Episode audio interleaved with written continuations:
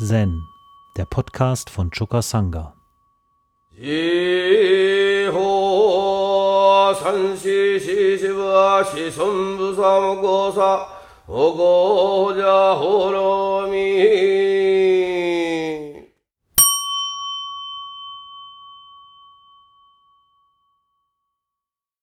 Gigan Roku 6. Um uns jeder Tag ist ein guter Tag. Umon begrüßte die Versammlung und sagte, ich frage dich nicht nach den Tagen vor dem 15. des Monats. Aber was ist mit denen nach dem 15.? Komm, sag mir etwas zu diesen Tagen. Und dann gab er sich selbst die Antwort. Jeder Tag ist ein guter Tag.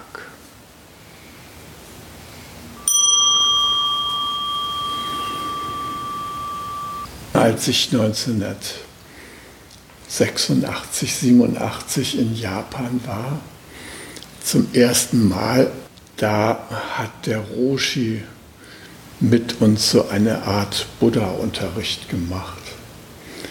Und das habe ich sehr geschätzt. Beispielsweise hat er mit uns die vier Weisheiten durchgesprochen, die sich ergeben in der Transformation der verschiedenen Bewusstseine. Und im Zuge dieses Buddha-Unterrichts, dieser Gespräche, da haben wir ihn auch einmal auf schwierige Weltprobleme angesprochen und haben ihn gefragt, ob es da im Zen eine Antwort gäbe. Und da ist er einen Augenblick still geblieben und dann sagte er, Tag für Tag ein guter Tag. Und ich weiß noch, dass mich das damals einerseits beeindruckt, andererseits auch irritiert hat. Wie kann jeder Tag ein guter Tag sein, wenn so viel schreckliche und bedenkliche Dinge auf der Welt passieren? Ja, später habe ich dann dieses Koan auch noch als Koan bearbeitet und da ist mir seine Tiefe noch viel mehr klar geworden als damals in diesem Buddha-Unterricht 1986, 87. Und ähm, ich finde, dass Umon mit dieser Antwort, die er gibt in diesem Koan, immer noch zeitlos dasteht, auch heutzutage, wo wir da mit dieser ganzen Corona-Pandemie da sitzen, individuell, als Gemeinschaft, als Sangha, als Nation, als europäischer Staatenverbund und als Weltgemeinschaft. Was kann das da bedeuten? Jeder Tag ein guter Tag in Bezug auf so eine Gefahr, mit der die Weltgemeinschaft versucht bewusst umzugehen.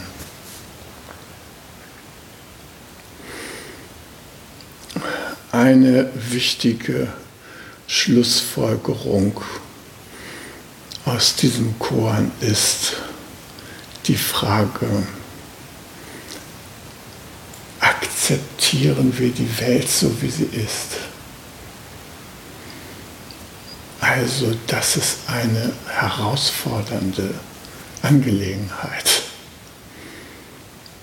Das, was geschieht, zu akzeptieren, so wie es ist und vor allem auch uns selbst zu akzeptieren, so wie wir sind. auch uns zu akzeptieren mit dem ganzen äh, Sorgen, die wir haben, mit der Kritik, die wir an uns selbst haben, mit der Kritik, die wir an anderen haben, mit unserem So-Sein uns anzufreunden.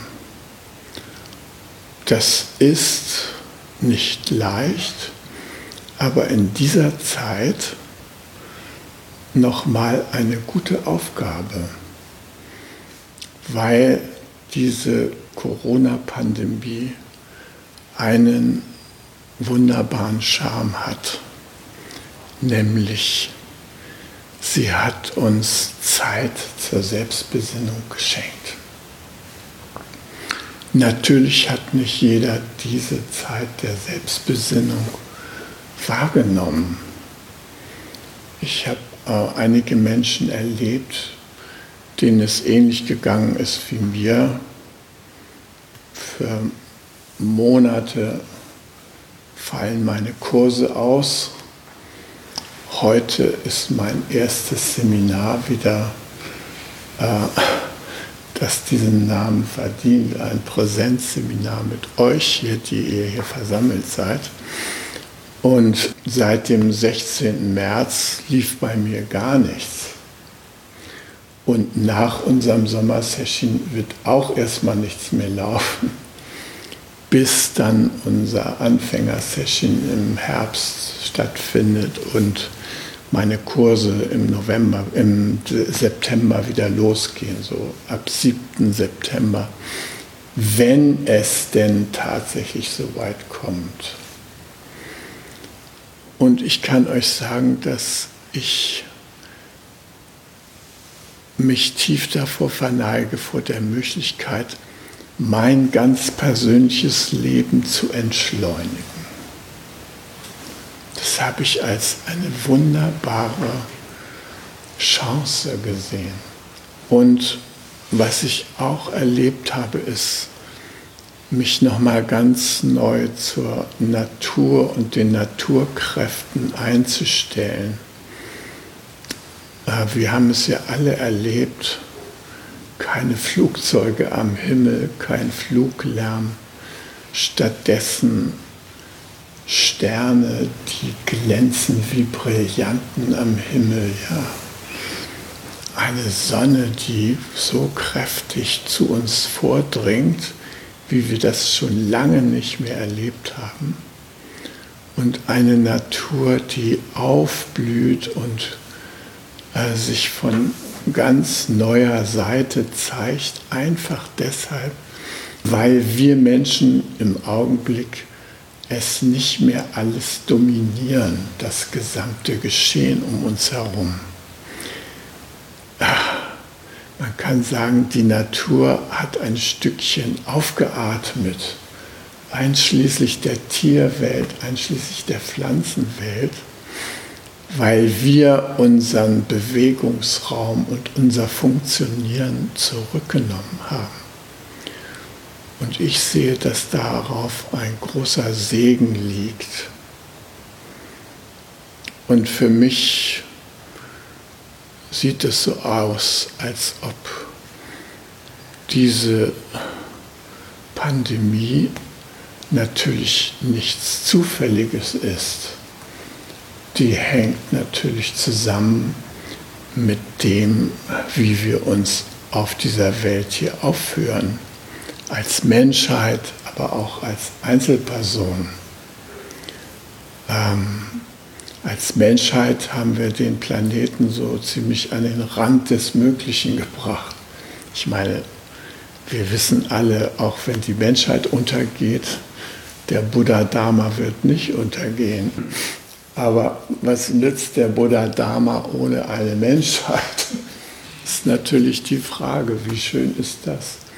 Vielleicht sind dann die Delfine und Wale die Buddhas der Zukunft, wer weiß, ja. Auf jeden Fall ähm, haben wir diesen Einschnitt jetzt erlebt. Und was das Unglaublichste an diesem Einschnitt ist, ist das Herunterfahren der Weltwirtschaft. Etwas, was kein Mensch für möglich gehalten hat, ist passiert zugunsten der Gesundheit, vor allem älterer Menschen, wurde die gesamte Weltökonomie runtergefahren. Das wurde bisher für ausgeschlossen gehalten. Also die Klimaziele haben wir in diesem Jahr schon mal erreicht, können wir froh sein, ohne unser Zutun, weil wir zurückweichen mussten in die Schutzlöcher der Gesellschaft. Deshalb haben wir die Klimaziele erreicht, nicht weil wir sie bewusst ins Auge gefasst haben und bewusst etwas unternommen haben, unser Leben so zu gestalten, dass es in Harmonie mit den Vorgängen, den Lebensvorgängen auf der Erde, mit dem großen Leben stattfindet. Nein, das große Leben hat uns einen Stopp gesetzt, einen Stopp namens Corona. Und wir, die wir uns jetzt äh, damit auseinandersetzen, äh, die wir zum Teil Angst haben, Sorgen haben, und die wir auch hören, dass manch guter Freund oder naher Verwandter tatsächlich von dieser Krankheit erfasst wurde und darunter zu leiden hatte. Äh, wir stehen jetzt in einer neuen Situation. Und für mich ist klar, äh, da gibt es keine Wiederherstellung der Normalität der Vor-Corona-Zeit. Das ist ausgeschlossen, weil nämlich zu der Normalität der Vor-Corona-Zeit gehörte, das Normalsein des Funktionieren müssens, das Normalsein des Wachstums, des Wirtschaftswachstums, ohne Rücksicht auf die Grenzen unseres Planeten. Das war die Normalität, in der die Corona-Pandemie hineingekommen ist. Und sie hat uns gezeigt, dass man die äh, sogenannten Bedürfnisse der, der Wirtschaft, also die Ziele der Wirtschaft, dass man die durchaus aushebeln kann, dass man die zurückstellen kann, dass Wachstum und so weiter auch mal umgekehrt sein kann dass wir in diesem Jahr vielleicht mal ein negatives, man nennt das ja immer noch Wachstum von minus 8 Prozent haben. Ja? Also einen gewissen Schwund.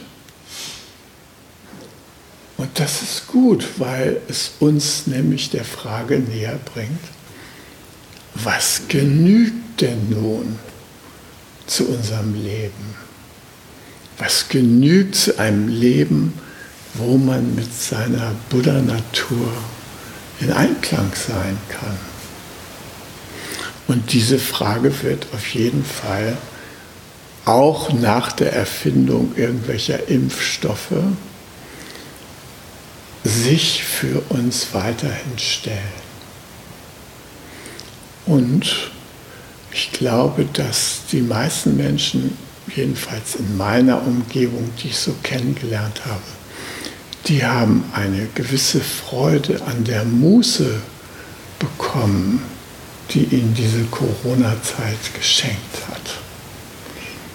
Man konnte einfach gar nicht so losrappeln wie bisher. Eine Frau in unserer morgendlichen Teerunde sagte, was ich an Corona schätze, ist, dass ich nicht die ganze Zeit Entscheidungen treffen ich muss mich nicht fragen, fahre ich jetzt am Wochenende dahin? Äh, bin ich in den Sommerferien dort und dort und so weiter? Diese ganzen Entscheidungen sind weggefallen und haben einen großen neuen inneren Raum geöffnet. Und diesen inneren Raum, den haben manche Leute gefüllt mit Nachdenken und Meditation. Ähm, die Mutter meiner Kinder, Hanna und Sophie, die hat mh, hm, diesen Raum, der entstanden ist, sofort mit ihren finanziellen Sorgen gefüllt. Und das hat dazu geführt, dass sie äh, nach dem 16. März sofort dazu übergegangen ist, Online-Seminare zu entwickeln, sich im Homeoffice einzusperren und Online-Kurse zu entwerfen, Kurse mitzumachen, wo man das lernt. Das ist sicher total sinnvoll, so etwas zu lernen. Aber es hatte etwas von, ich will nicht in die Besinnung gehen. Ich will überleben. Ich muss jetzt Online-Kurse machen, weil ich Kurse, Face-to-Face, Präsenzkurse jetzt nicht mehr machen kann. Und ich möchte überleben und deshalb gehe ich da rein und mache Online-Kurse. Und es ist ja für uns alle erfahrbar gewesen, wenn du den Computer angemacht hast und sagen wir mal so in der Welt des Lebensgartens und umzu dich umgetan hast, da was da angeboten wurde, dann wurden da 10.000 Online-Kurse angeboten, umsonst und nach einer gewissen Zeit mit Zuschlag und so weiter und so fort.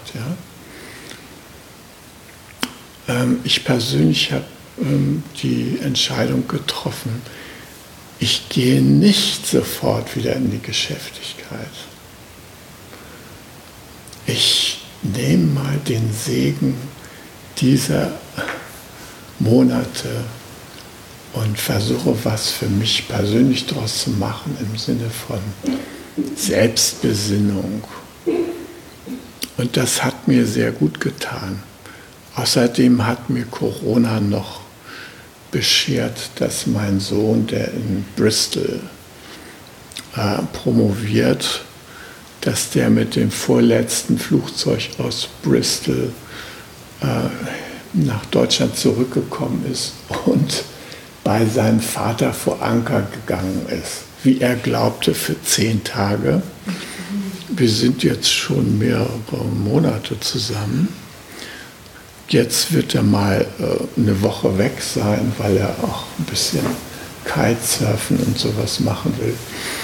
Aber wir haben eine sehr schöne, intensive Zeit des Vater-Sohn-Erlebens gehabt. Wir haben das nochmal nachgeholt, was wir vielleicht früher nicht so intensiv erleben konnten.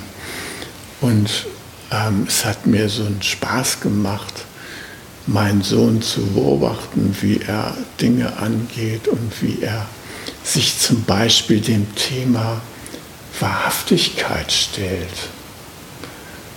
Er war ähm, so sehr eingestellt, auch kleinste Notausreden und sowas zu vermeiden und stattdessen einfach klar zu sagen, was in ihm vorgeht und was er bereit ist zu tun und was er bereit ist nicht zu tun.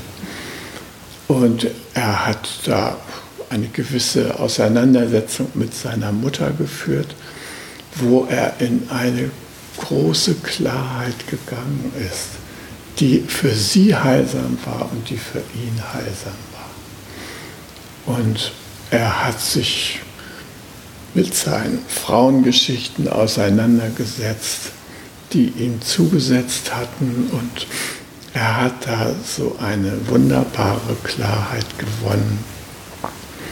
Da habe ich ihn richtig beneidet, ja. Und auch jetzt so eine ganz bewusste Zeit für sich genommen, äh, der Selbstbesinnung und des Lebens außerhalb von Bindungen, die uns Richtung Anhaften anstiften. Äh, da muss ich echt sagen, freue ich mich für ihn, ja. Denn er hatte hier eine Freundin vor vielen Jahren, die hatte den Spitznamen in der Familie Uhu, weil sie wie Uhu-Kleber wirkte. Die hat ihn irgendwie dermaßen besetzt, dass wenn er uns in der Familie besucht hat, den Blick von ihr sich nicht zu wenden traute. Ja. Er musste, wenn er mit mir sprach, sie die ganze Zeit anschauen. Weil, wenn er das nicht tat, gab es hinterher schlimmste Auseinandersetzungen wegen Nichtbeachtung der Partnerin und so weiter. Also er ist da durch eine harte Schule gegangen. Und er hat das wunderbar bewältigt. Er hat sich eine große Freiheit zurückerobert. Das war nicht einfach und ging teilweise mit depressiven Schüben einher. Aber jetzt empfinde ich ihn als eine Person, die im Leben steht, die für sich selber bereit ist zu gehen und die vor allem Methoden entwickelt hat, sich selbst zu akzeptieren. Es ist ja wirklich eine große Kunst, das zu tun. Mancher von uns hatte schon das Problem, dass er sich fragte, ob er morgens die Person, die er im Spiegel sieht, ob er die akzeptieren kann mit all dem, was da zu sehen ist, an Ausdruck, an Falten und so weiter. Ich erinnere an das Beispiel von Margaret Kennedy, die sich im höheren Alter, so mit 60 oder sowas, einer Augenoperation unterzogen hat, um den grauen Star zu entfernen, kriegte neue Linsen. Und sie war erstaunt, wie klar die Welt wieder vor ihr auftauchte, bis es zu einer entsetzlichen Erfahrung kam, dass sie nämlich mit diesen neuen Augen in den Badezimmerspiegel geschaut hat. Das Gesicht, was ihr da entgegentrat im Spiegel, das hat sie total erschüttert. Und ähm, Sie hat plötzlich Züge da gesehen, die vorher untergegangen waren, die so der Weichzeichner ähm, grauer Star so weggenommen hat. Ich meine, ich finde, meine Freundin sieht auch so toll aus, aber das liegt wahrscheinlich daran, dass ich noch keine graue Star-Operation gemacht habe, wer weiß. Ich meine, ich freue mich natürlich vor allem an ihrer inneren Schönheit, wenn auch nicht immer. Aber sagen wir mal großenteils. Ja. Gut, also diese Corona-Zeit, die ist immer noch mit dem ungewissen Ausgang behaftet. Was der Umon da gesagt hat, ich frage dich nicht nach den Tagen vor dem 15. des Monats, also vor dem heutigen Datum. Da frage ich dich nicht nach. Die sind gewesen. Ich frage dich nach den Tagen, die kommen. Und was wird da sein?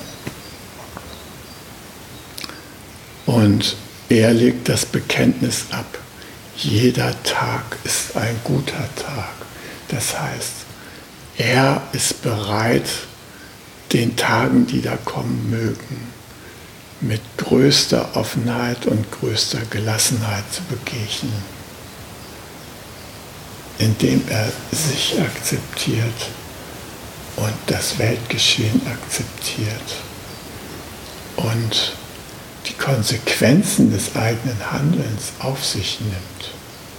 Das ist ja eine Sache, die wir auch noch nicht so ganz verstanden haben, dass natürlich alles, was wir tun, Konsequenzen hat. Und dass wir unser Tun bewusst gestalten können und damit auch bewusst bestimmte Konsequenzen herbeiführen können oder aber uns durchs Funktionieren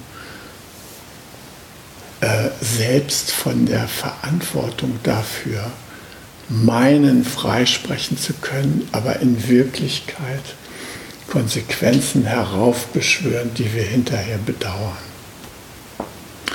Und ähm, der Buddha hat gesagt, äh, wenn du wissen willst,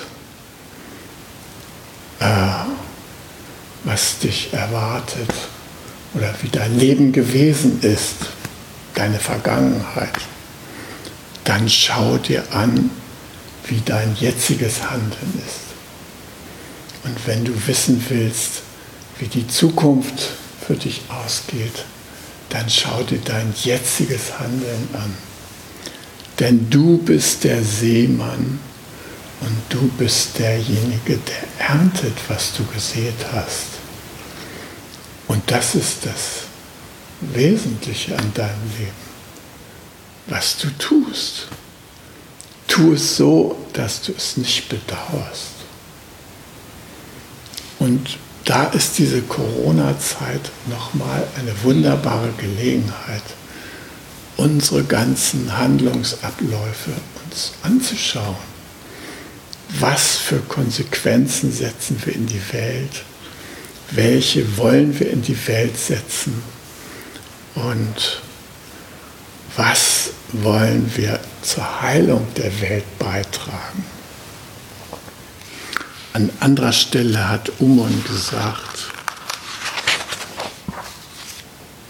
Medizin und Krankheit heilen sich gegenseitig. Die ganze Erde ist Medizin. Wo findest du dich selbst?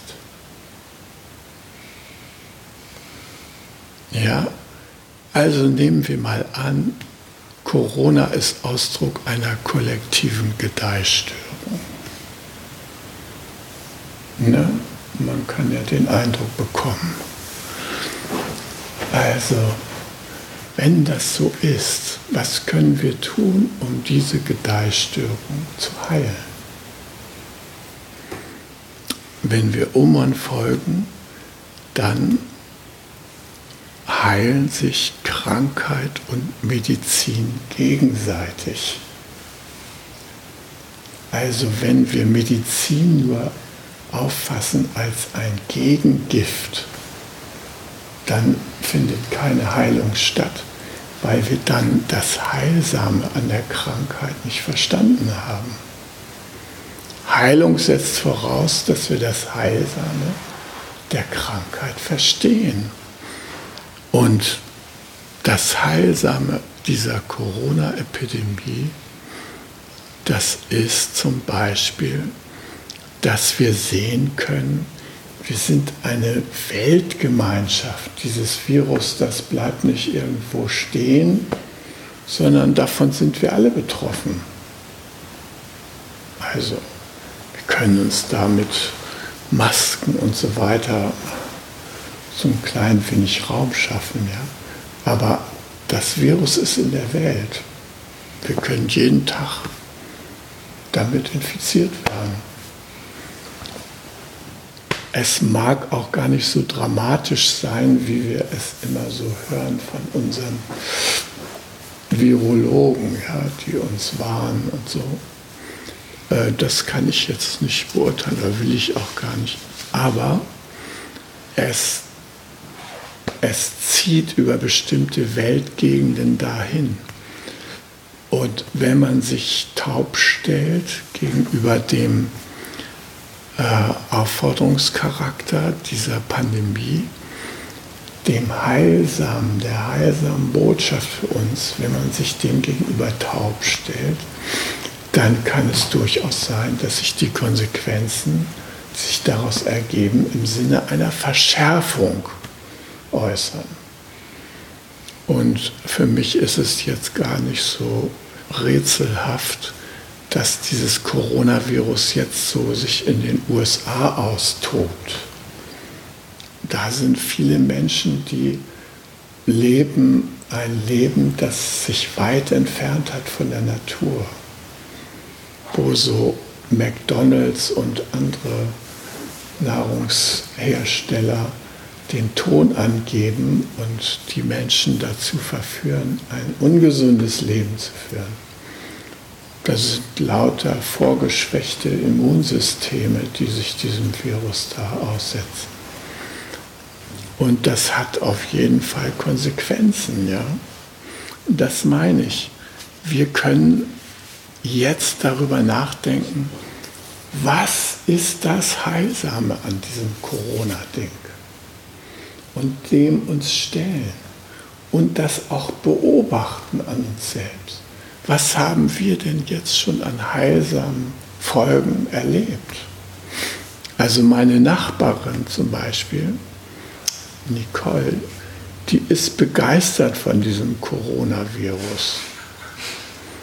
Und zwar deshalb, weil sie ein sehr geschwächtes Immunsystem hat durch Borreliose und andere Krankheiten.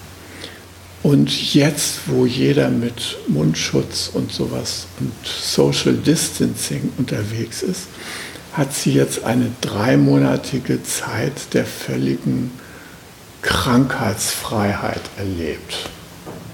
Also sonst hat sie jeden Infekt in ihrer Nähe sofort gekriegt. Ja? Irgendeiner hatte eine Darmverstimmung, sie kriegt es. Einer hat gehustet, sie kriegt eine halbe Lungenentzündung. So ist es ihr die ganze Zeit gegangen. Ja. Sie musste ständig herumschleichen, um nicht krank zu werden. Jetzt, wo alle diese Pandemieregeln einhalten, geht es ihr bestens. Sie genießt den klaren Himmel, die aufblühende Natur und den Abstand, den äh, Infektionsträger von ihr notgedrungen jetzt einhalten. Ja. Und ähm, ja, da gibt es viele, die äh, da auf diese Weise einen gewissen Gewinn bekommen haben. Aber wir haben noch nicht auf der sozialen Ebene wirklich gewonnen. Wir haben gewonnen, dass die Menschen wieder mehr inneren Raum für Mitgefühl haben und dass sie den auch ausfüllen. Die Menschen begegnen einem viel mitfühlender, kommt mir so vor, selbst im Supermarkt hinter der Maske, wo man kein Lächeln mehr entdecken kann, hat man den Eindruck, dass sie äh, rücksichtsvoll sind und äh, Hilfe anbieten und so das finde ich wunderbar, dass dieser Raum entstanden ist.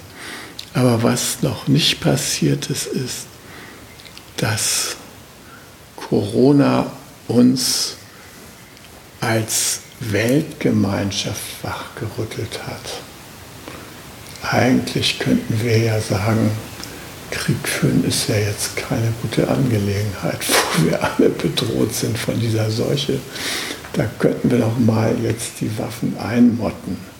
Ne?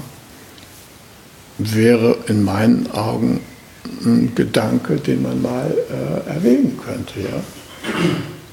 Nicht so unsere Verteidigungsministerin, ja? die bestellt Kampfflugzeuge in den USA.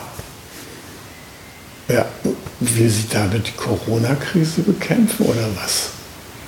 Ja, also diese ganze Denke, dass die Feindbilder nur jetzt momentan über, überdeckt sind von der persönlichen Not oder der gemeinschaftlichen Not, das ist etwas, wo Medizin und Krankheit sich nicht gegenseitig heilen. So, da, da ist eher die Tendenz, dass Medizin und Krankheit sich gegenseitig verstärken. Ja. Und ähm, ich finde, dass wir durchaus Veranlassung haben, dahin zu gucken. Ich hatte euch gesagt, dass jeder Tag ein guter Tag, dass das vor allem Ausdruck der Fähigkeit zum Akzeptieren ist, sich selbst akzeptieren, das So-Sein um einen herum zu akzeptieren, das So-Sein anderer Menschen zu akzeptieren. Aber was ich ganz besonders wichtig finde, ist, dass wir über das Akzeptieren noch einen Schritt hinaus machen, nämlich einen Schritt hin zu unserer uranfänglichen Unschuld. Wir wollen immer erwachen. Wozu wollt ihr denn erwachen?